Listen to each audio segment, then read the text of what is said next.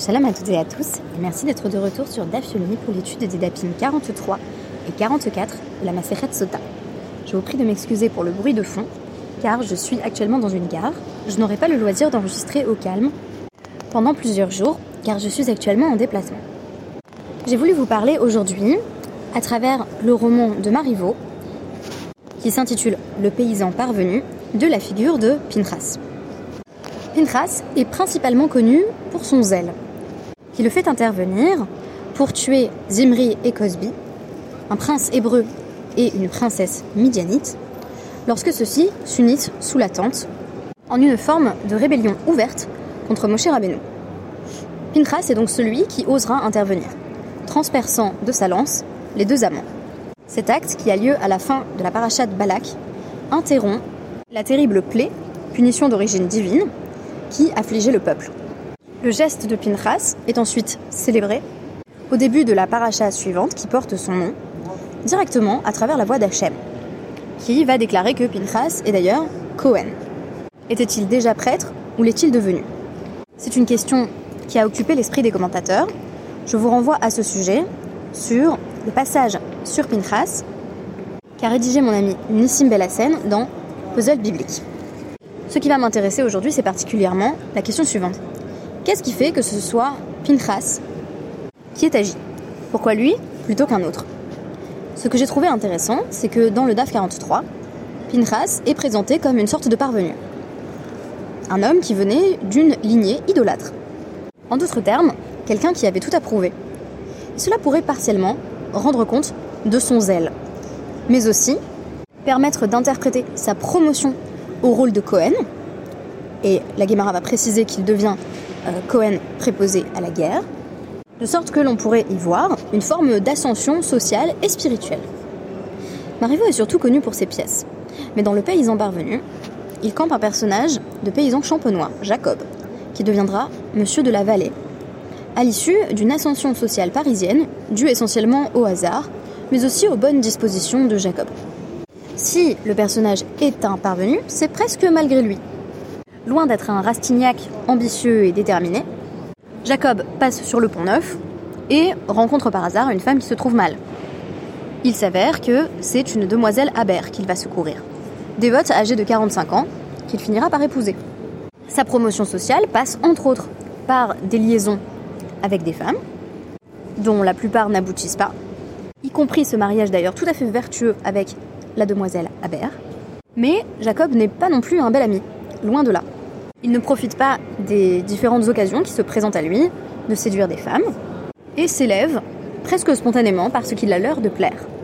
De même, si Pinchas est promu, ce n'est pas le fruit de quelques calculs. Pinchas n'agit pas avec zèle pour devenir le Cohen, Mashwar Milchama, celui qui est loin pour la guerre, mais ce rôle va découler naturellement de son geste geste qu'il nous faut ici expliquer. En d'autres termes, pourquoi, à travers le DAF 43 de la Maseret Sota, les sages ont-ils voulu faire de Pinchas un homme non pas issu d'une éminente lignée, qui expliquerait que la vertu soit en quelque sorte déjà dans les gènes pour lui, mais au contraire, un homme qui avait honte de son passé, honte de ses origines, et par conséquent a redoublé de zèle pour montrer son appartenance. Alors on va d'abord identifier Pinchas comme le Mashwar Milchama, puisque on ne parle plus directement de la femme Sota, mais d'un certain nombre euh, d'actes, ou plutôt d'adresses. Je vous ai déjà parlé notamment de l'intervention du Kohen Gadol à Kippour, de l'intervention du roi lors du Hakel, et ici il est question du discours du Kohen qui est Milchama, qui est préposé à la guerre et qui va dire à l'ensemble du peuple euh, ou plutôt aux hommes qui sont en âge de euh, se rendre au combat, euh, voici ceux qui doivent venir et voici ceux qui doivent rentrer. Et donc, les DAPIM 43 et 44 sont largement consacrés à l'identification des hommes qui devraient rentrer chez eux, qui n'ont pas à faire, à mener cette guerre, pour peu qu'il s'agisse d'une guerre qui est considérée comme réchoute, donc facultative, et de ceux qui, au contraire, doivent aller au combat et qu'il s'agit de motiver pour, là encore, mobiliser les troupes. Alors on nous dit ce n'est pas un hasard si euh, l'olechinam halar Pinchas la Ce n'est pas un hasard si c'est Pinchas qui se retrouve préposé à la guerre, Cohen qui va euh, là encore mener les troupes, Et c'est pas un hasard non plus s'il part en guerre contre Midian, puisqu'on peut dire qu'il a commencé par mener une guerre spirituelle contre Midian. Je rappelle que dans la paracha de Balak, on a une première tentative ratée du prophète des nations Bilam de maudire le peuple juif.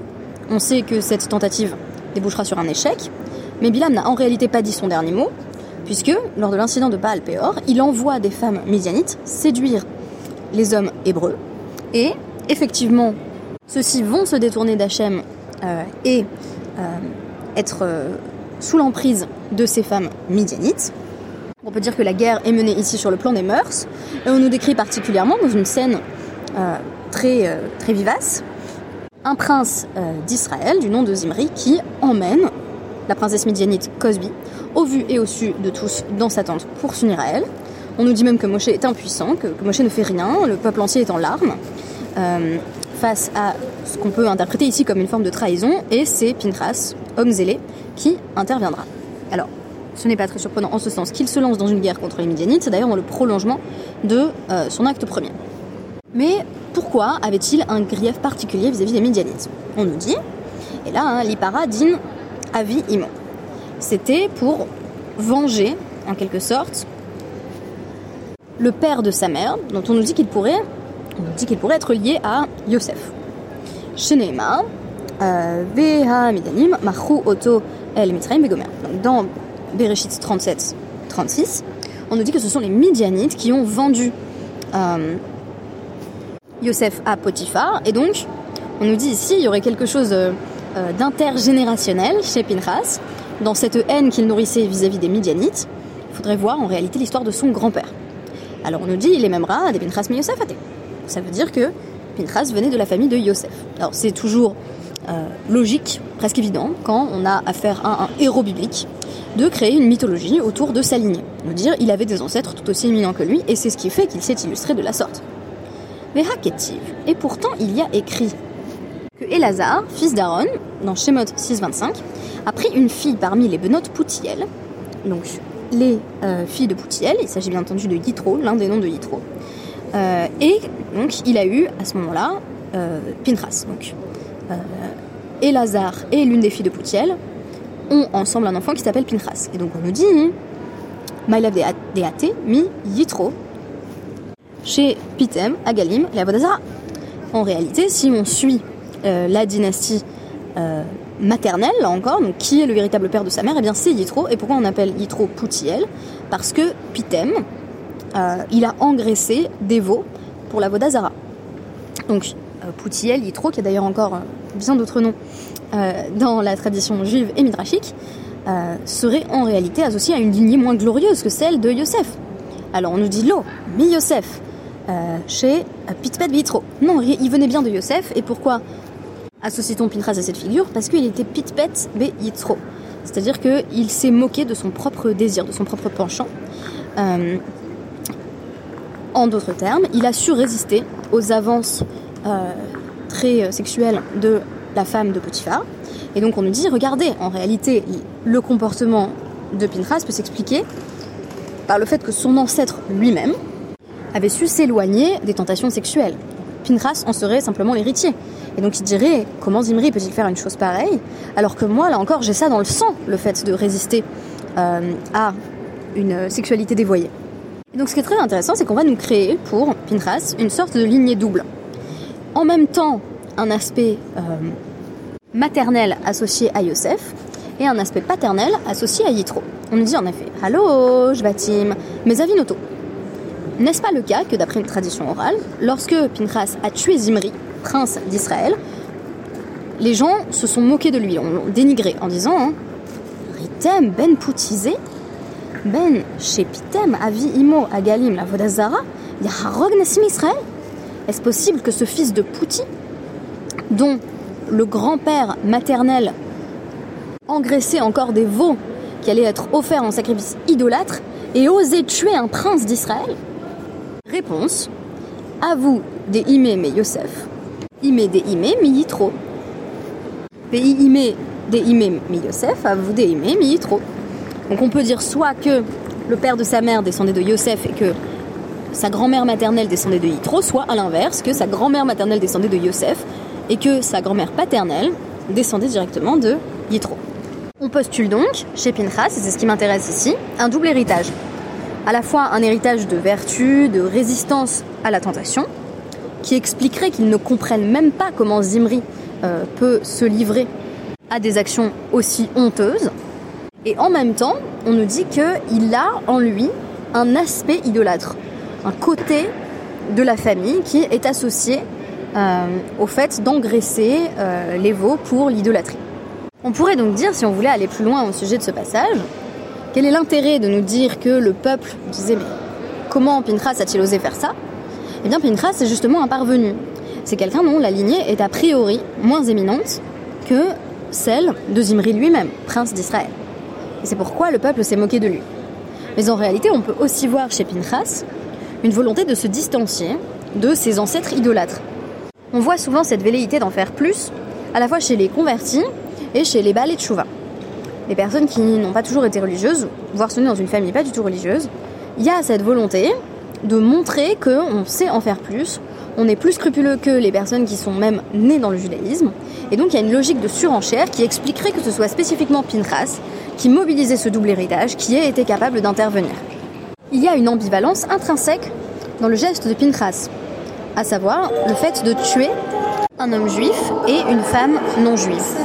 Il est intéressant du point de vue structurel que la parachat Balak termine sur ce geste.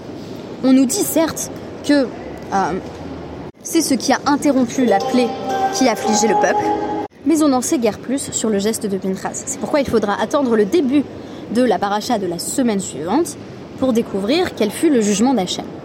En d'autres termes, dans le fait de sacrifier un être humain, ne fût-ce au nom d'une idéologie qui est perçue comme tout à fait louable, il y a quelque chose dans ce geste de Pinchas, pour moi, de fondamentalement ambivalent. Pinchas rejette l'idolâtrie qui euh, est associée à un côté de sa famille, et ce faisant, il essaye de l'exorciser à travers un geste qui rappelle une forme de sacrifice humain, puisque c'est la disparition de Zimri et de Cosby qui permettra de sauver le peuple. En d'autres termes, Pinchas est une figure qui est tirée dans deux directions opposées à la fois le mépris des tentations du côté de Yosef, mais aussi un certain aspect associé à l'idolâtrie qui lui vient de l'autre côté de sa famille. Et c'est sans doute de ce côté de sa famille que Pinchas cherche à se distinguer. Et c'est notamment le cas lorsqu'il va tuer Zimri et Cosby, sachant que Zimri, en tant que princesse médianite, apporte justement l'idolâtrie dans le peuple.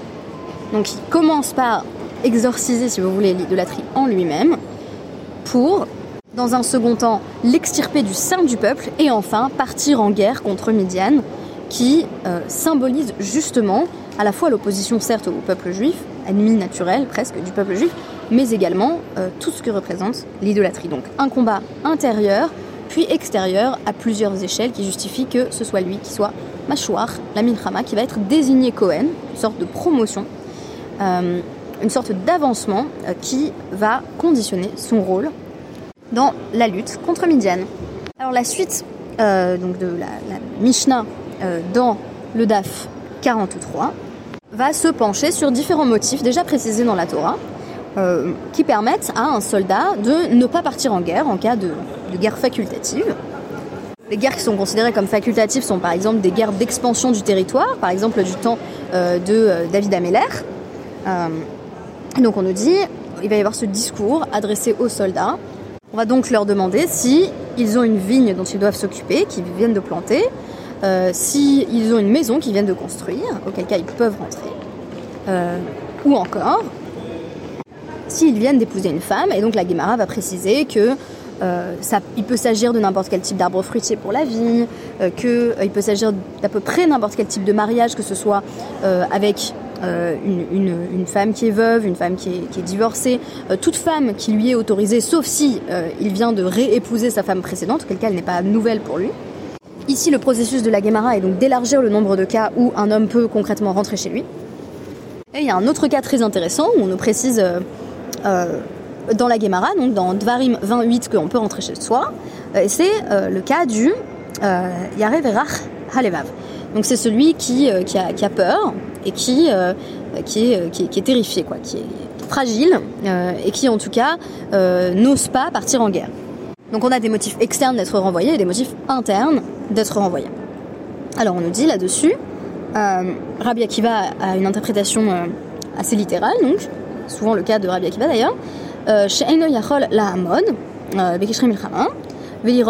Cherev, Shlufa. C'est un homme qui arrive pas à, rester debout euh, dans, les rangs de bataille et qui, quand il voit euh, une épée nue, euh, est absolument terrorisé, paralysé. Donc on dit c'est pas la peine qu'il aille à la guerre de toute façon. D'ailleurs, même d'un point de vue pragmatique, ça fera pas un très bon soldat puisque on a aussi différentes parties de, nos deux DAPIM, donc 43-44, qui nous disent en fait le problème c'est que si on envoie des gens comme ça à la guerre, ben, ils vont fuir, et quand on fuit c'est déjà le début de la défaite, l'ennemi se dit ah ils sont terrifiés, et donc c'est plutôt très mauvais signe pour, pour l'armée qui s'enfuit. Et Rabbi Yossi Aglili a une interprétation d'ailleurs un, peu différente. Donc on nous dit euh, min. C'est un homme qui est terrifié parce que euh, il sait qu'il a commis des transgressions. Euh, et donc il se dit bah, je vais mourir à la guerre parce qu'en fait je mérite d'être puni pour mes transgressions. Et on nous dit d'ailleurs, c'est très, intéressant, les Firar, donc Taltalo Torah, et Kolelu, chez Yarzor Biglalan. On nous donne comme ça plein de raisons de rentrer. Par exemple, tu viens de construire une maison, tu viens d'épouser quelqu'un, tu viens de planter euh, une vigne. Comme ça, tu peux toujours dire, quand quelqu'un part, on, ne dit pas c'est un trouillard et on dit pas c'est un transgresseur. On va dire ok, peut-être qu'il a une vigne, peut-être qu'il vient de se marier. On nous donne toutes ces raisons pour avoir de quoi s'appuyer quand on dit qu'on veut partir. Rabbi Yossé va ajouter à ce sujet, dans le DAF 43, que euh, cela s'applique particulièrement, ce cas d'un homme qui est effrayé à l'idée de ces transgressions, par exemple, un prêtre qui a fait un mariage interdit, donc qui a épousé une divorcée, ou, un juif qui a épousé une, une, mamzerette, donc euh, une femme qu'il n'avait pas le droit d'épouser, qui était considérée comme euh, d'une naissance illégitime. Euh, et donc, on va nous dire quelle est la différence entre la vie de Rabbi Yossé et la vie de Rabbi Yossé Haklili. eh bien, selon Rabbi Yossé, on a le droit de rentrer à la maison que si on sait qu'on a commis une transgression d'Eoraita et qu'on est terrifié, parce qu'on se dit franchement je mérite d'être puni, donc je vais être puni à travers la guerre. Alors que selon Rabbi Yossé Aglili, même si on a fait une toute petite faute une transgression euh, d'un banane et qu'on se dit euh, je vais pas y échapper, on a aussi le droit de rentrer.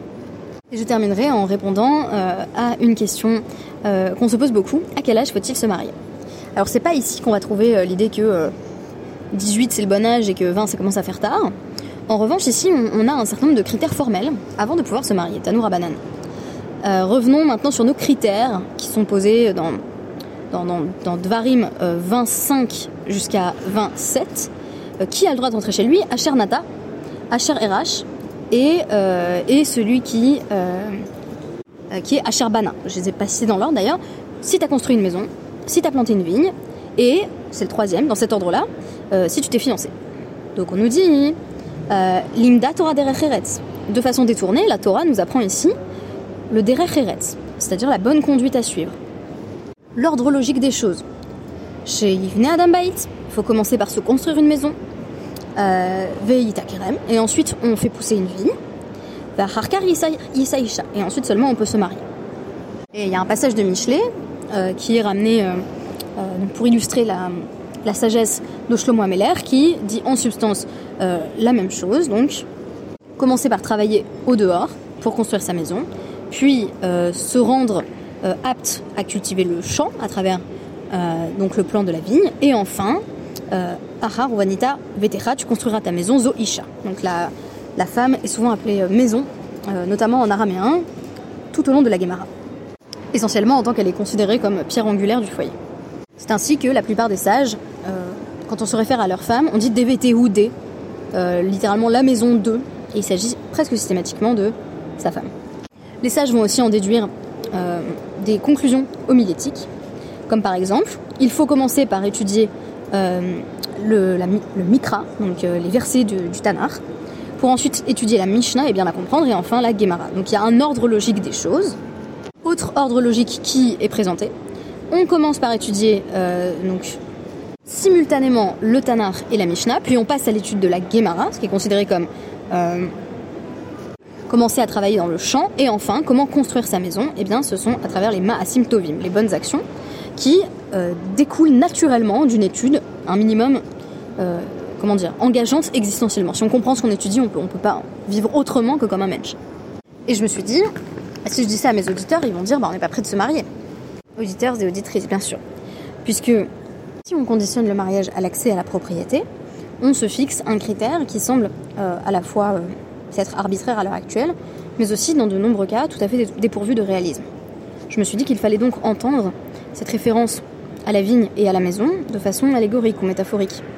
Construire sa maison, ce serait avoir les bases solides de la construction de son identité, c'est-à-dire être déjà construit dans son intériorité, pour pouvoir ensuite faire pousser une vigne. On a les premiers fruits de sa réflexion, de ses constructions idéologiques. Et c'est ensuite seulement que vient euh, la troisième étape, celle du mariage. En d'autres termes, on dit beaucoup, et c'est quelque chose que j'ai vécu moi-même, que se marier tôt, c'est génial parce qu'on va pouvoir grandir avec la personne avec qui on se marie. Certes, mais il est tout de même nécessaire d'avoir effectué un minimum de travail sur soi pour être soi-même construit. À l'heure actuelle, tous les couples, notamment religieux, euh, n'ont pas la possibilité d'avoir assuré une situation financière extrêmement stable au moment où ils se marient.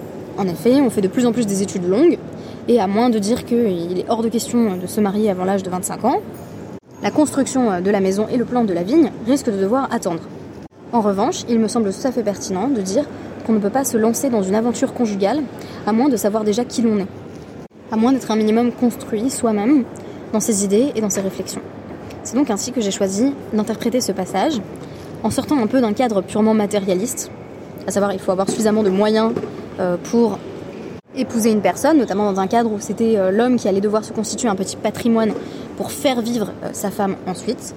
J'ai voulu livrer ici une compréhension un peu différente de ce que pourrait signifier cette allusion à la construction de la maison et à la vigne qu'on plante afin, sans doute, qu'elle porte des fruits. Merci beaucoup, Shabbat Shalom et à bientôt.